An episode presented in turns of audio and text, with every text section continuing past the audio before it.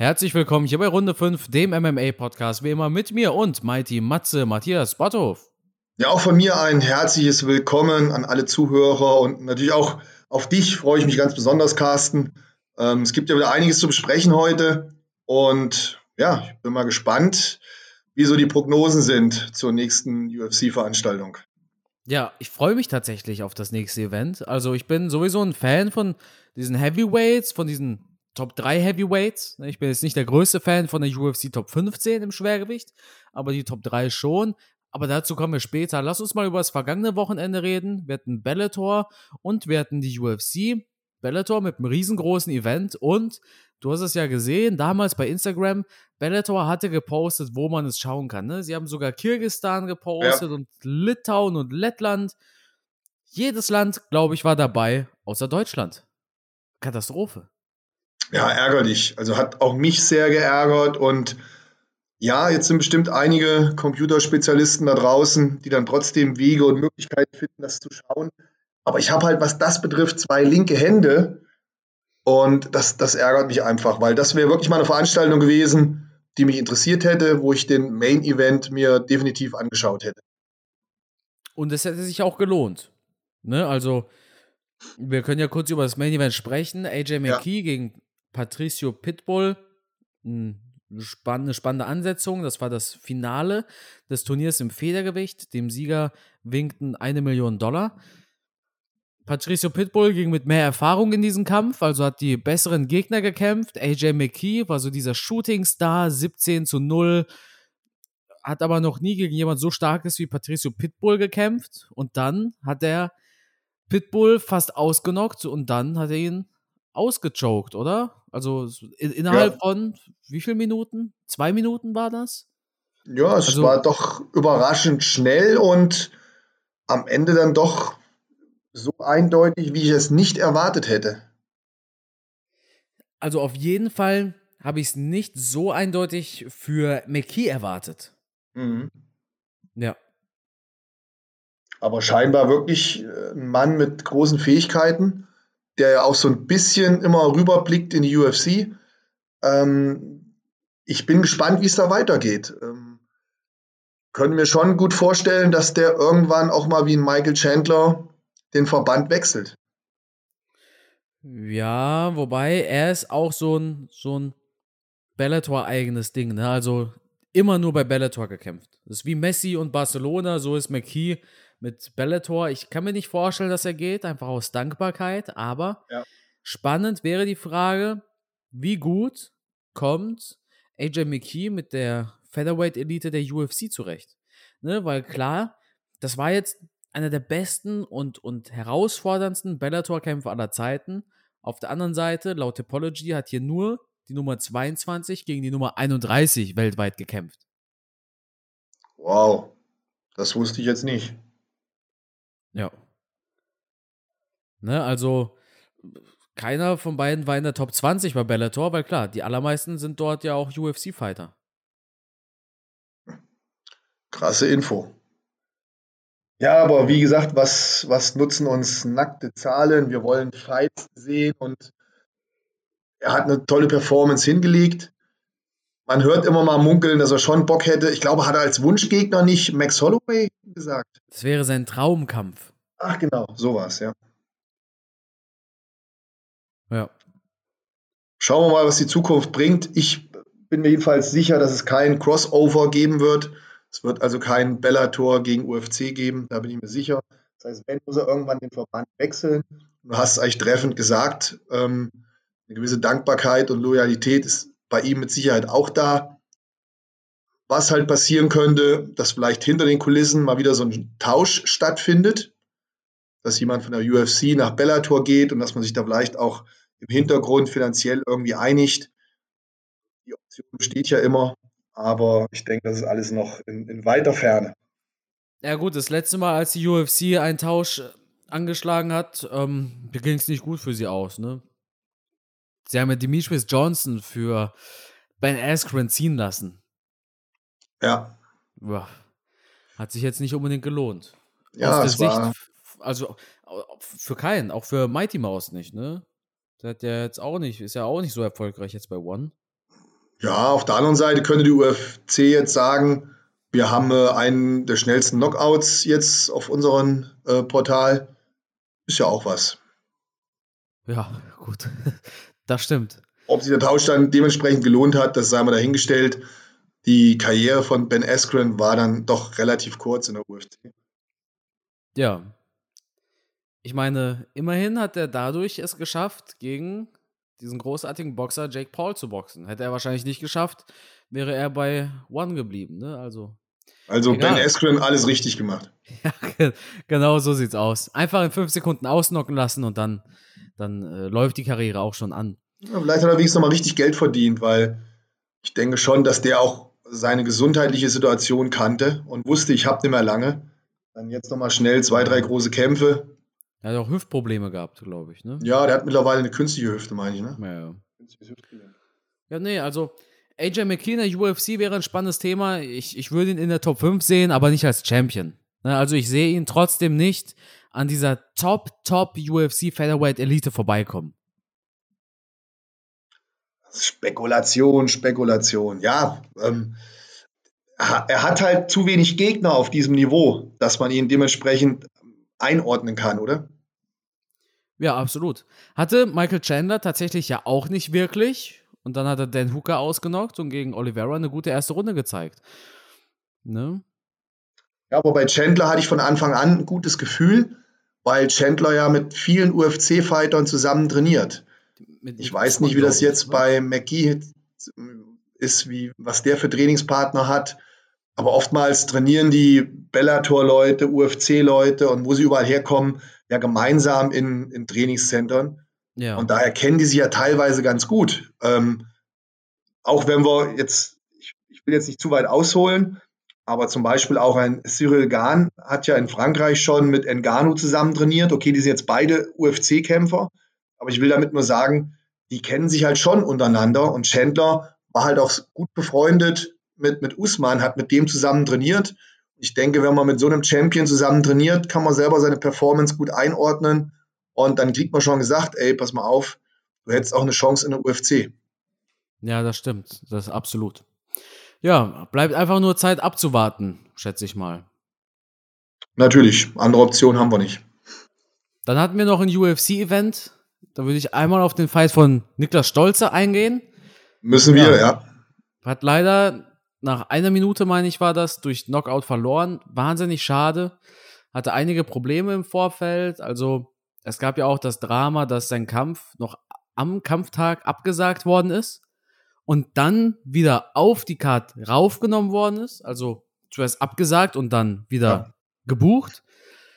Ähm, sein Coach konnte nicht in seiner Ecke sein.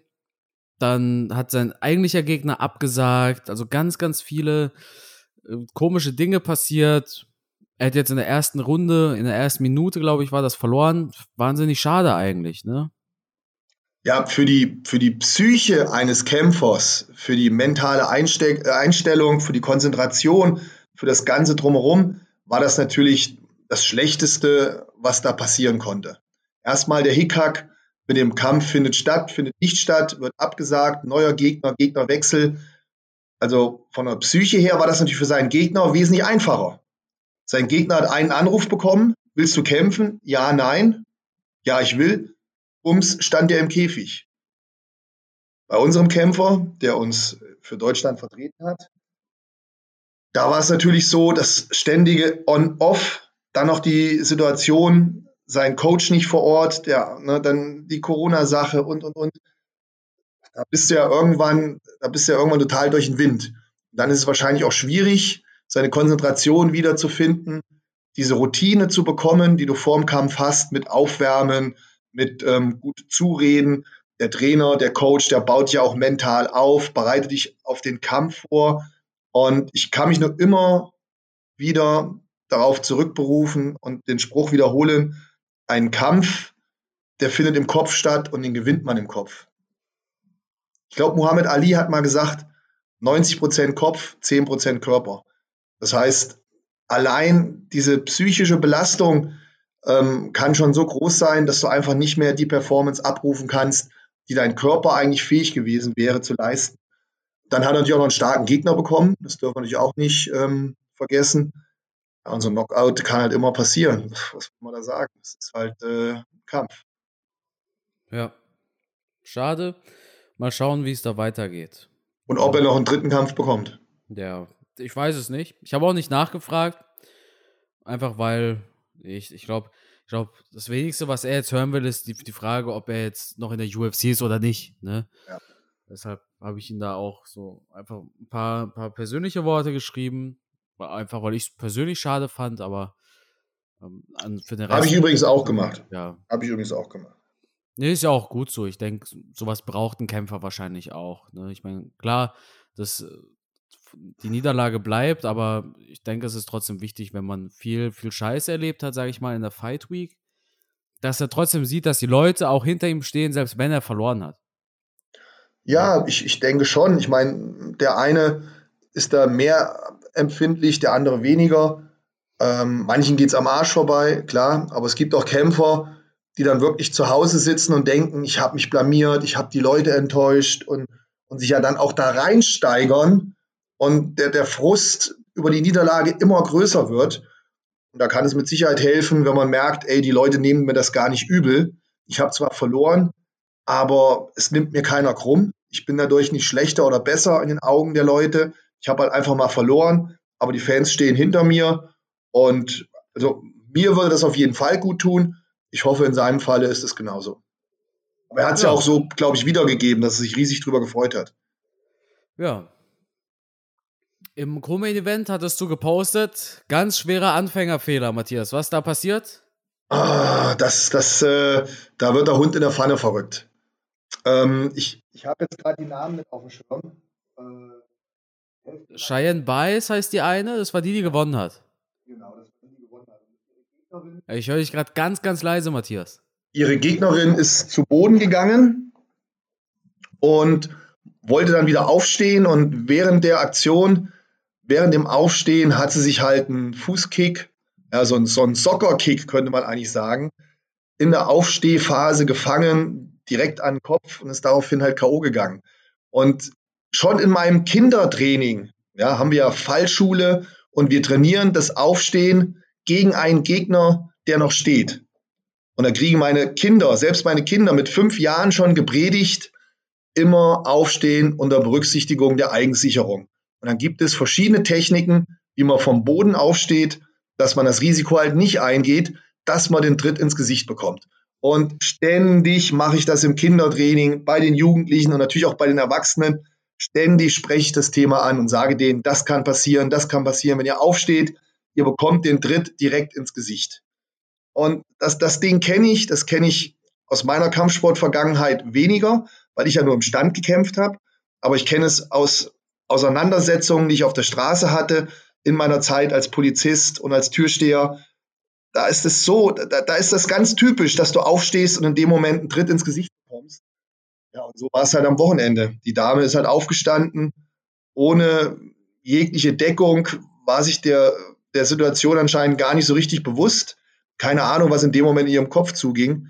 Und äh, ja, dann hat es böse eingeschlagen. Ja, im Nachhinein wurde noch stark darum gebeten, dass sie die 50.000 Dollar bekommt. Da hat die UFC derbe Kritik bekommen, online, auf Social Media.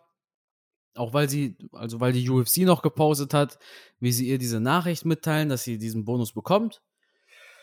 Ja, ne, ja, das ist äh, never ending story. Das hatten wir ja schon oft, das Thema Bezahlung in der UFC. Also, wenn, wenn sie jetzt diesen Bonus gefordert hat und sie hätte ihn nicht bekommen von der UFC, dann hätte es ja auch wieder Theater gegeben. Dann hätten sich auch alle wieder beschwert.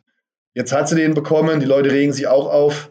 Das Thema bleibt am Ende und das ist die Problematik, dass halt einfach gesagt wird, die Kämpfer in der UFC verdienen zu wenig Geld oder die meisten in der UFC. Mit Ausnahme ja. vielleicht von zwei, drei Superstars, die jeder kennt, müssen wir nicht jetzt ausführlich drüber reden. Aber insgesamt ist man halt nach wie vor der Meinung, die Kämpfer in der UFC bekommen zu wenig Geld. Ja. Main Event hatten wir Uriah Hall gegen Sean Strickland. Hall ist gut in diesen Kampf reingegangen, aber es gab so diesen Punkt, da hatte ich das Gefühl, Hall hat da nicht mehr so wirklich Lust. Ja, also, ich weiß, Ja? Sprich durch. Ja, also es gab diesen Punkt, da wirkte er einfach so, ich will nicht sagen planlos, aber inaktiv, nicht motiviert, einfach so, als, als ob bei ihm irgendein Schalter, als ob so ein Hebel runtergegangen wäre, wo er gesagt hätte, ach komm, nee, ich pack's ja eh nicht. Ja, also mir kam es so vor, als hätte er die totale Ladehemmung gehabt. Ja. Ich meine, ich bin ja ein Riesenfan von ihm. Und, und schaut man sich seine Kämpfe an, Trainingsvideos und, und, und. Der ist ja technisch unheimlich begabt. Technisch bestimmt auch besser als äh, Strickland. Und der hat ja einen Mörderkick, tolle Beintechniken, schnelle Beine, harte Kicks. Und davon hat man nichts gesehen. Er hat unheimlich eindimensional gekämpft. Ähm, Aggressivität hat mir so ein bisschen gefehlt. Der letzte Wille hat mir so ein bisschen gefehlt. Kombinationen habe ich so gut wie überhaupt nicht gesehen. Und wie gesagt, unheimlich einseitig. Ich habe manchmal das Gefühl gehabt, er kämpft den ganzen Kampf nur mit einem Jab.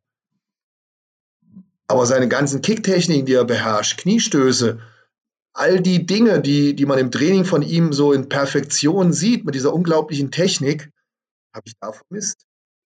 Ich weiß nicht, ob es an dem Druck lag, den, den Strickland gemacht hat. Aber der ist jetzt technisch auch nicht so die Mördergranate. Also der ist ja auch relativ einfach vorgegangen von seinen Angriffen. Hat dann hier und da mal einen Takedown probiert, was er für seine Verhältnisse auch schlau gemacht hat. Natürlich konditionell sehr stark, ähm, ständig im Vorwärtsmarsch. Aber ich weiß nicht, was da mit Uriah Hall los war. Ich, ich, ich würde ihn gerne mal persönlich fragen. Mir liegt es ja fern, ihren Kämpfer so extrem kritisch zu bewerten. Aber ich würde ihn wirklich einfach mal fragen, ey, was war los mit dir? Ne? Auch, auch die Empfehlungen, Kommandos in seiner Ecke hat er auch nicht umgesetzt. Ja. Was war da los? Ich, ich, hast du ein Interview von ihm gehört, was, was sein Problem war? War er verletzt? Ähm, hat er psychisch irgendwie Probleme gehabt. Ich ja, vielleicht, vielleicht hat er einfach, er hatte jetzt zwei Siege in Folge. Vielleicht hat er zu viel von sich gehalten und wurde dann einfach auf den Boden der Tatsachen zurück, zurückgeholt. Ne, ich meine, er hat gegen Anderson Silva und Chris Whiteman gewonnen. Die sind ja nicht so gut wie Sean Strickland.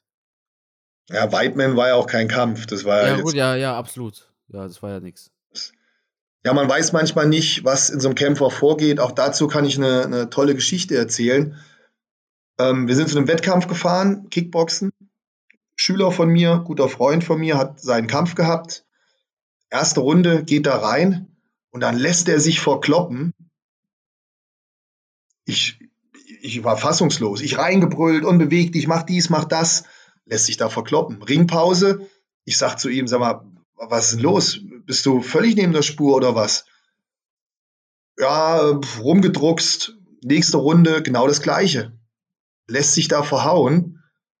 Ja, was sagt er mir nach dem Kampf? Ja, hat äh, Stress mit einer Freundin. Die Freundin hat Schluss gemacht, keine Motivation gehabt, psychisch komplett blockiert. Der wollte förmlich richtig aufs Maul kriegen. Und, und dann denkst du dir, das, das kann doch alles so wahr sein. Ich sag, bist du bescheuert? Du kannst dich doch hier nicht im Ring umbringen lassen, weil deine Freundin mit dir Schluss gemacht hat. Was ich damit nur sagen will, du kannst manchmal in so einen Kämpfer nicht reinschauen, du weißt nicht, was da mit der Psyche los ist. Und wie du es eben gerade auch schon gesagt hast, du hattest das Gefühl, Uriah Hall hatte, als ob er keine Lust hatte zwischendurch. Mich würde manchmal wirklich interessieren, was ist da hinter den Kulissen los? Was ist da im Kopf der Kämpfer?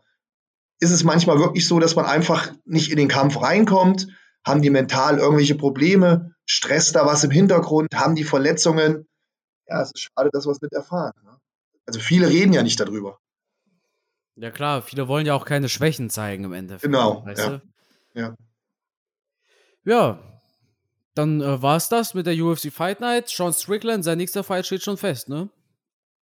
Ja, habe ich gar nicht mitbekommen. 6. November, UFC 268 gegen Luke Rockhold.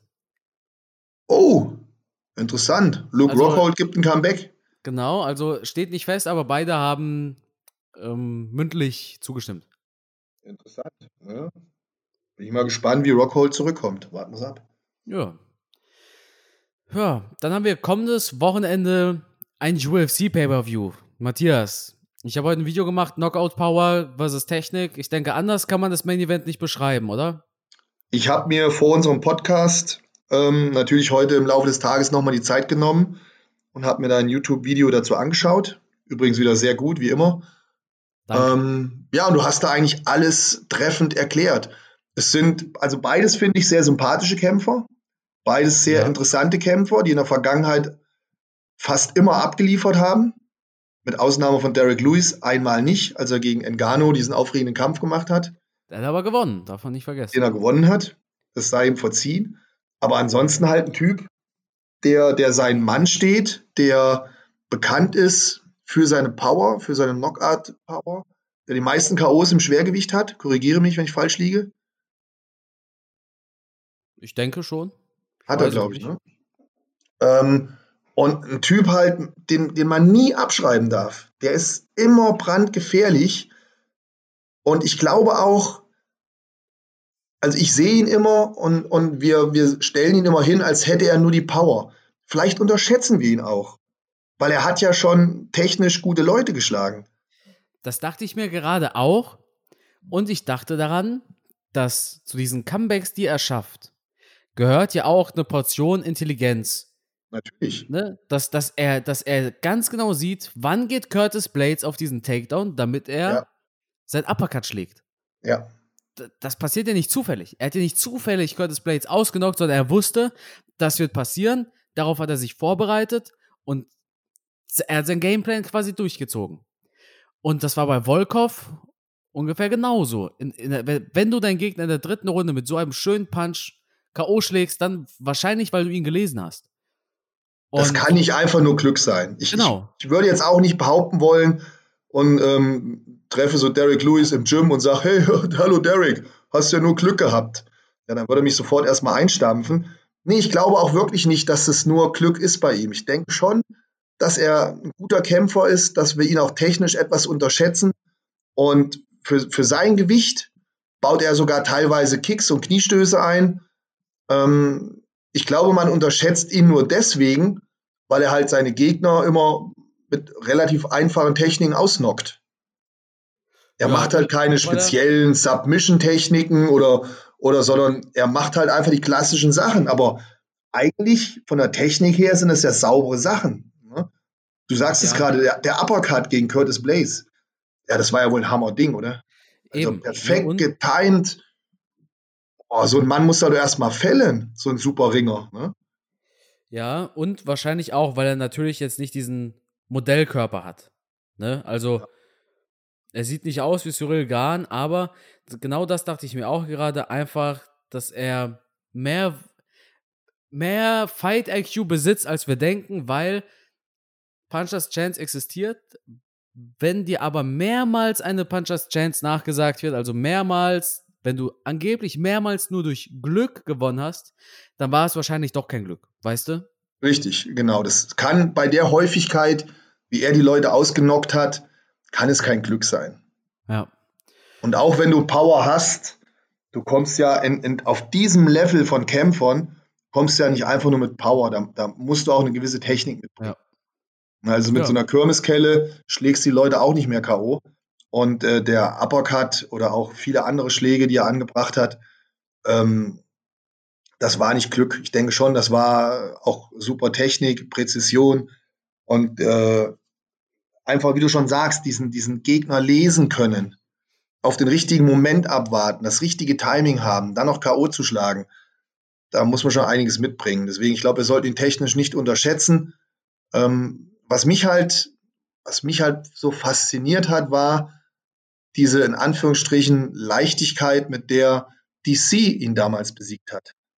Ja, am Boden hat er ja gemacht mit ihm, was er will, ja. ne?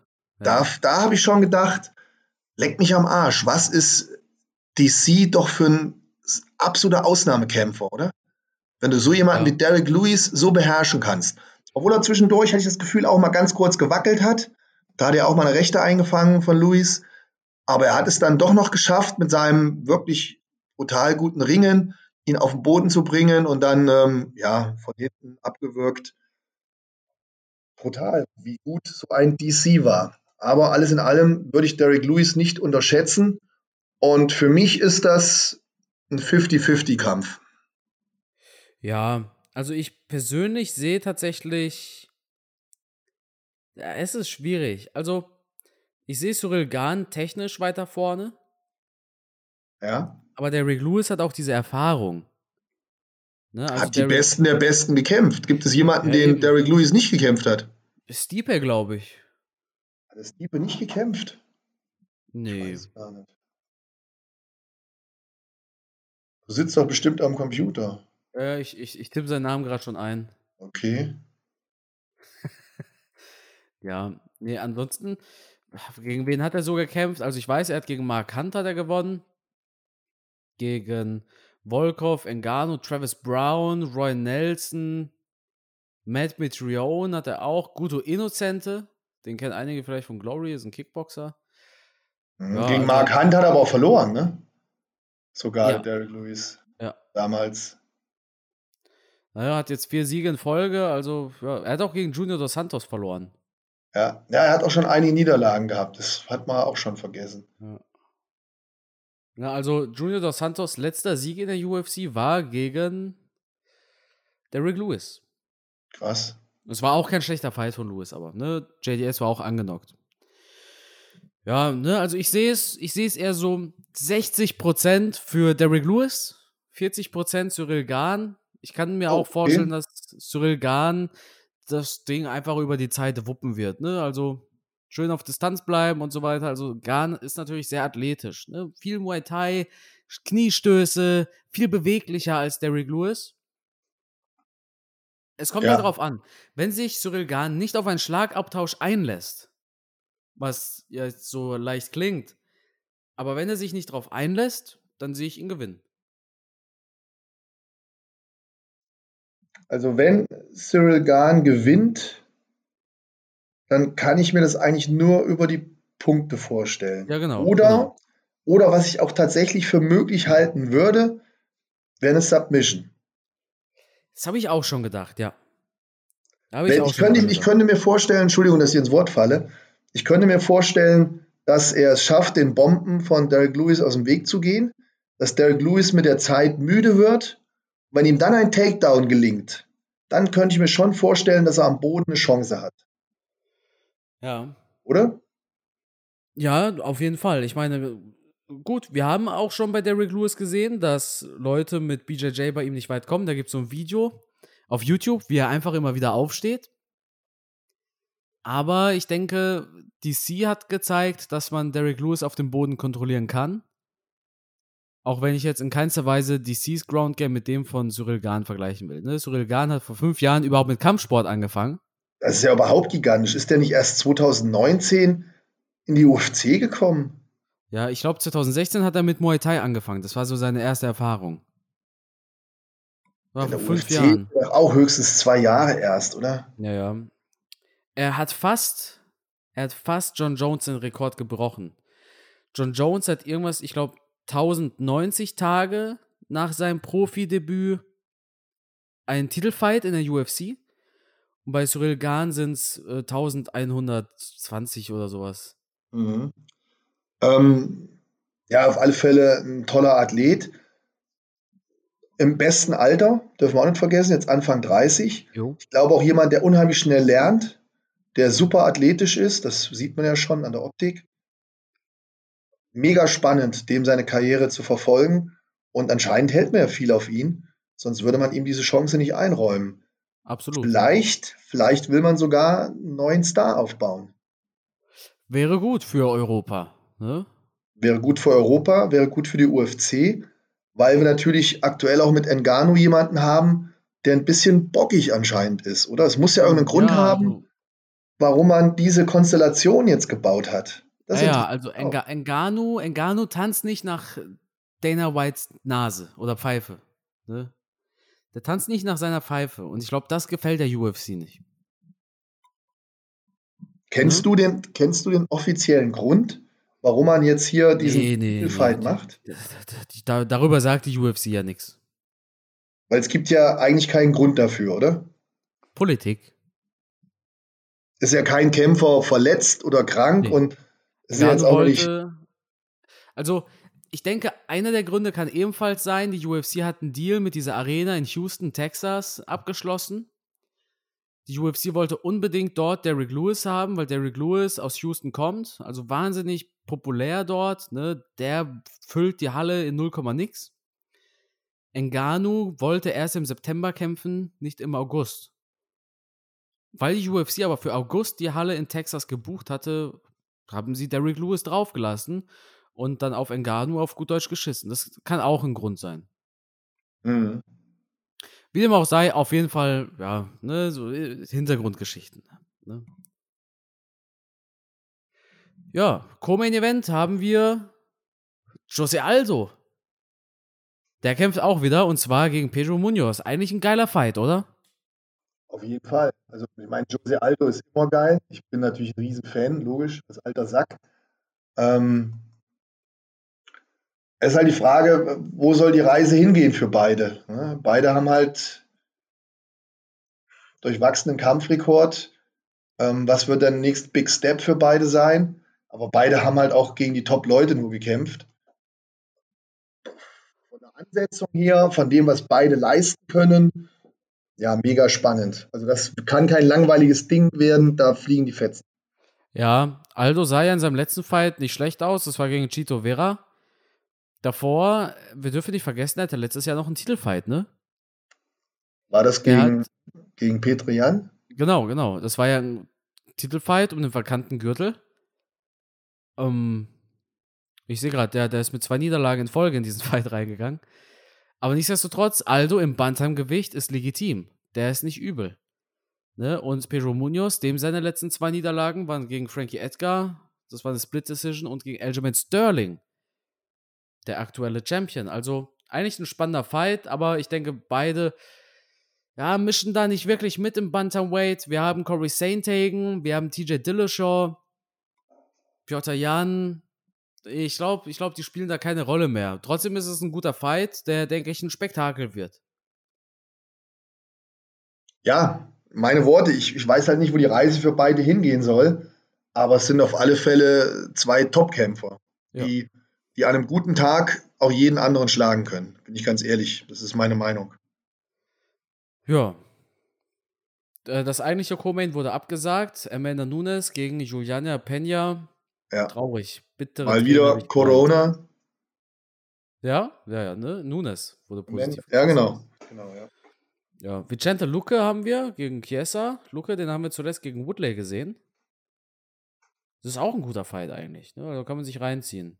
Ist auf alle Fälle ein super Fight. Beides auch Typen, die immer abliefern, die nicht langweilig kämpfen. Und ähm, Michael, ja, wie spricht er sich aus? Chiesa, Chiesa, ähm, der hat ja eine Siegesserie. Ja.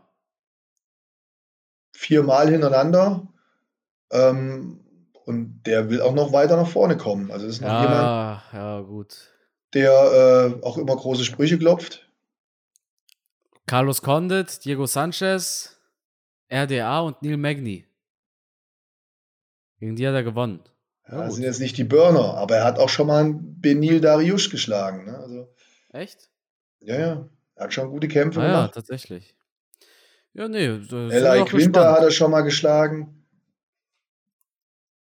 Nee, da dürfen wir gespannt sein. Ich freue mich drauf. Wird eigentlich ein gutes Event. Also dafür bleibe ich wach.